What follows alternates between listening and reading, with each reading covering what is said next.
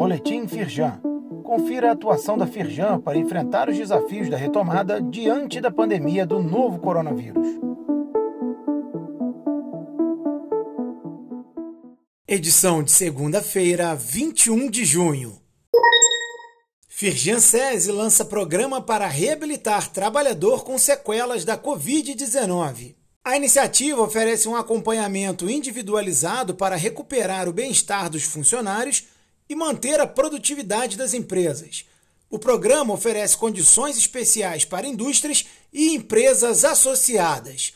Acesse o link e conheça o programa de reabilitação pós-Covid-19. Informe Legislativo Estadual. Publicado PL que determina a inclusão do município de Itaguaí dentre os beneficiados pela Lei Pezão. A medida concede tratamento tributário especial aos estabelecimentos industriais da cidade. Outro projeto de lei permite às indústrias que realizam operações de saída com determinadas embarcações náuticas a possibilidade de lançar um crédito presumido de ICMS, de forma que a incidência resulte em 8%. Confira o informe clicando no link. Pensa Rio debate a importância da pluralidade de influências nas empresas.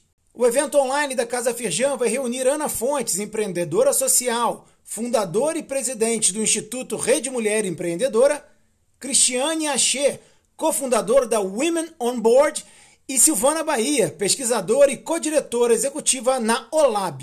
O evento acontece na quarta-feira, 23 de junho, às 11h30 da manhã. Inscreva-se pelo link. Saiba mais sobre essas e outras ações em nosso site www.firjan.com.br e acompanhe o perfil da Firjan nas redes sociais. Boletim Firjan. Informação relevante para a indústria fluminense.